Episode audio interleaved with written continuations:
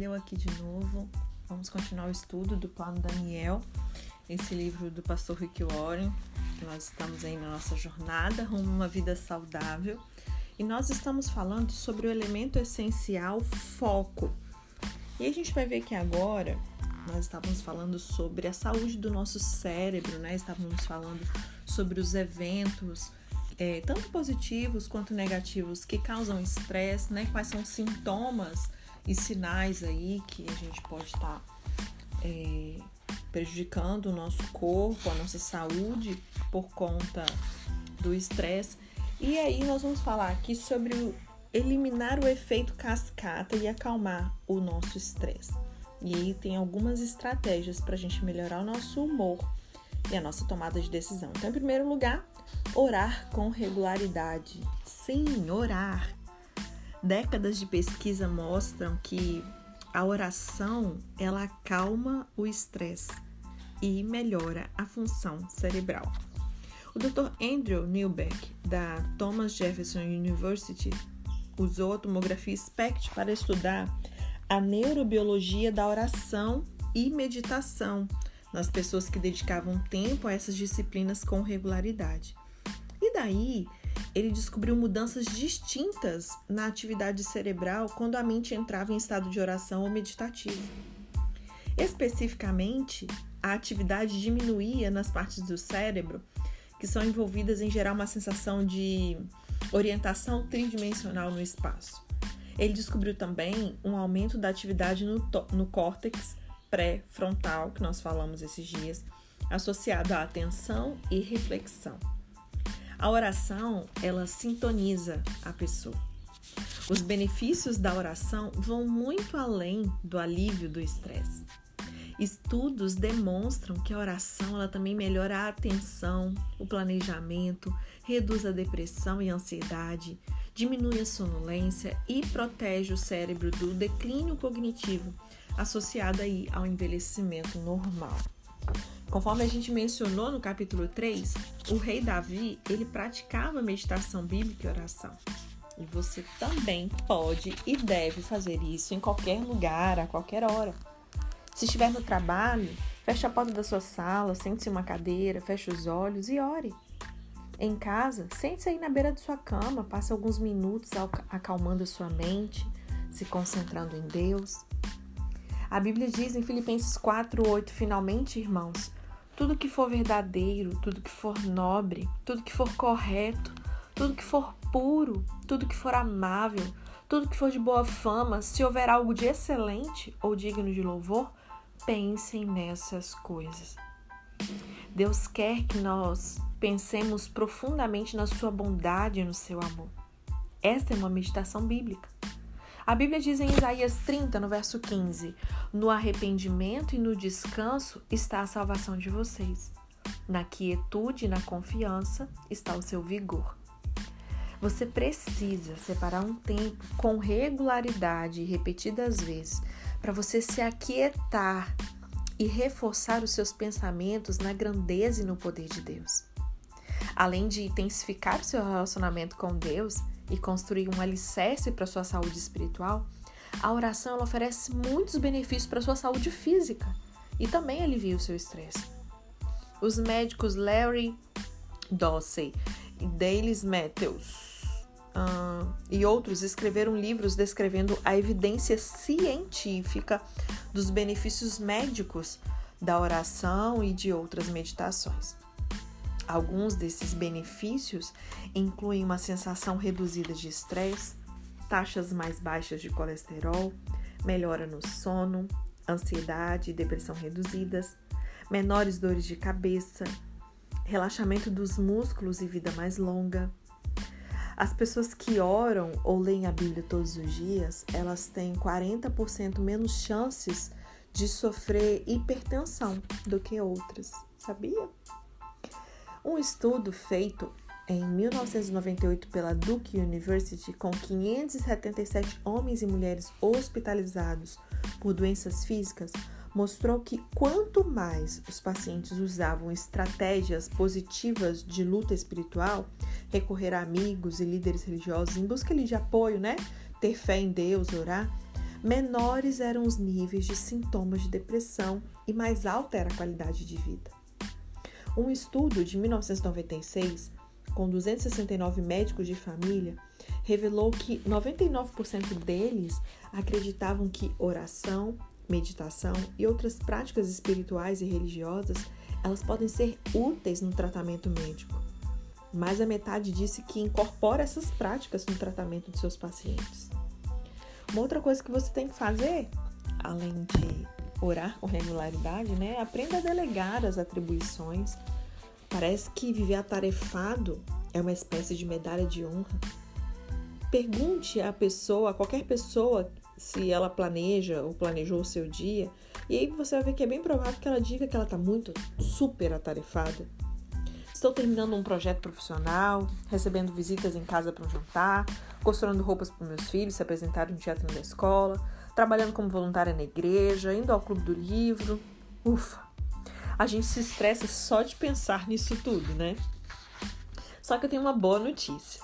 Você não precisa aceitar todo o convite, responsabilizar-se por todo o projeto, nem se apresentar como voluntário para toda atividade que surgir no seu caminho. Isso aqui eu tenho que anotar bem grifadinho. Que pensa numa pessoa que faz mil coisas ao mesmo tempo. Essa pessoa que está falando com vocês. Eu estou estudando quatro livros ao mesmo tempo, pra vocês terem ideia.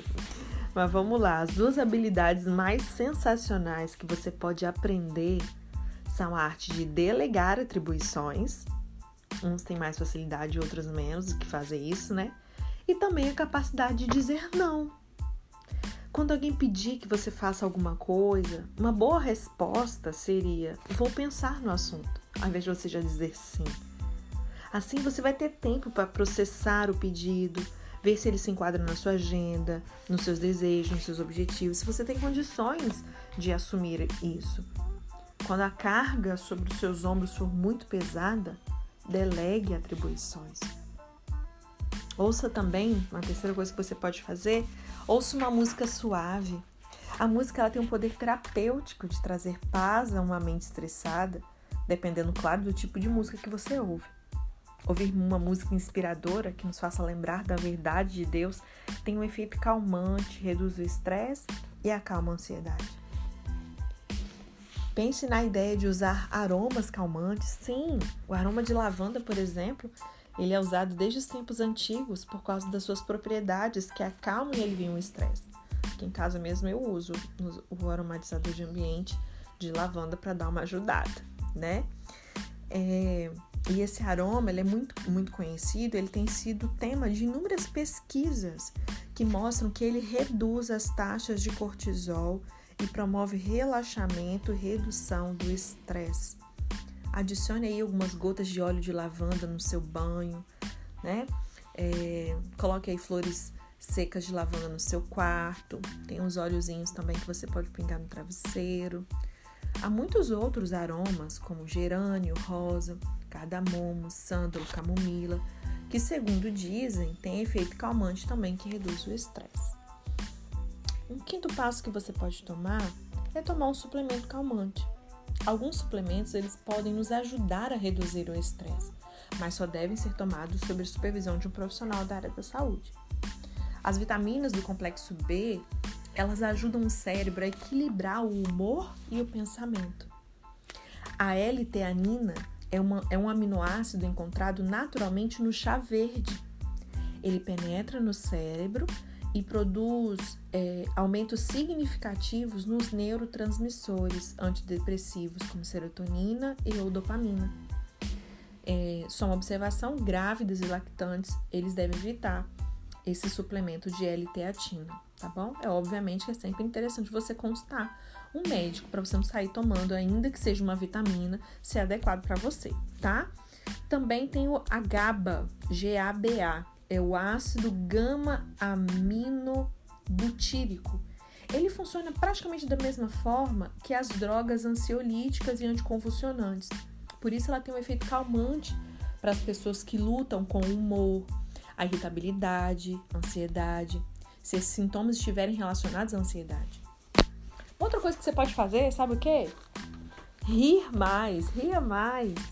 Há um volume crescente de literatura científica que sugere que o riso ele contra-ataca o estresse e faz bem ao sistema imunológico. Não é brincadeira, é sério. É para rir, mas é sério. Um estudo com pacientes de câncer descobriu que o riso ele reduziu o estresse, melhorou a atividade das células e aumentou a resistência a doenças.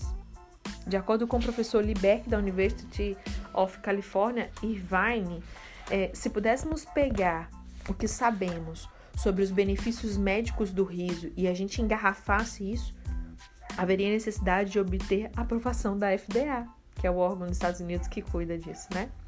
O, ri, o riso, ele reduz a corrente dos hormônios perigosos do estresse. O riso também facilita a digestão, acalma a dor de estômago, que é um sintoma comum de estresse crônico, né? E mais, uma boa gargalhada aumenta a liberação de endorfinas, o que faz você se sentir melhor também mais relaxado. De fato, o riso pode ser o melhor remédio quando se trata de aliviar o estresse. A criança normal, ela ri centenas de vezes por dia. É ou não é, gente? Quem tem criança em casa sabe.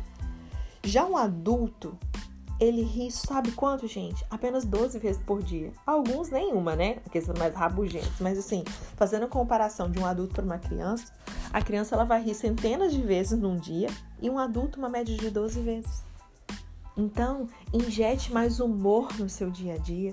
Veja comédias, sabe? Assista peças humorísticas, leia livros de piadas, sei lá, troque histórias engraçadas com seus amigos familiares. Nós não podemos deixar de destacar como que é importante rir de você mesmo. Quando você derrubar ali uma vasilha de leite, sei lá, espirrar por todo o chão da cozinha, ria de si mesmo. Quando chamar um colega pelo nome errado, quando tropeçar nas palavras durante uma palestra, sei lá, seja o primeiro a rir. Quando você parar de levar, de se levar muito a sério, seus níveis de estresse vão diminuir. Ok? Provérbios 17, 22 diz: O coração bem disposto é remédio eficiente. Aleluia. Para finalizar, amanhã a gente continua falando desse elemento, tá? Vamos falar sobre renovar a mente, algo que já sabemos que temos que fazer mas vamos aprofundar um pouco mais nisso. Eu queria deixar aqui 10, nomes de Deus para que você tivesse aí nesse tempo de meditação e quietude que você vai separar para orar, que você pense em cada um desses nomes de Deus, ok? Jeová Rafa, que é o Deus que cura, que dá saúde. El Roy, o Deus que me vê. Jeová Jireh, o Senhor que provê. É o Shaddai, o Senhor Deus Todo-Poderoso, Onipotente. Jeová Nissi, o Senhor é a nossa bandeira de amor e proteção. Jeová Os, o Senhor é minha força. Adonai, o Senhor Deus soberano. Jeová Chamá, o Senhor está ali. Jeová Shalom, o Senhor é a nossa paz. E Jeová Raá, o Senhor é o meu pastor.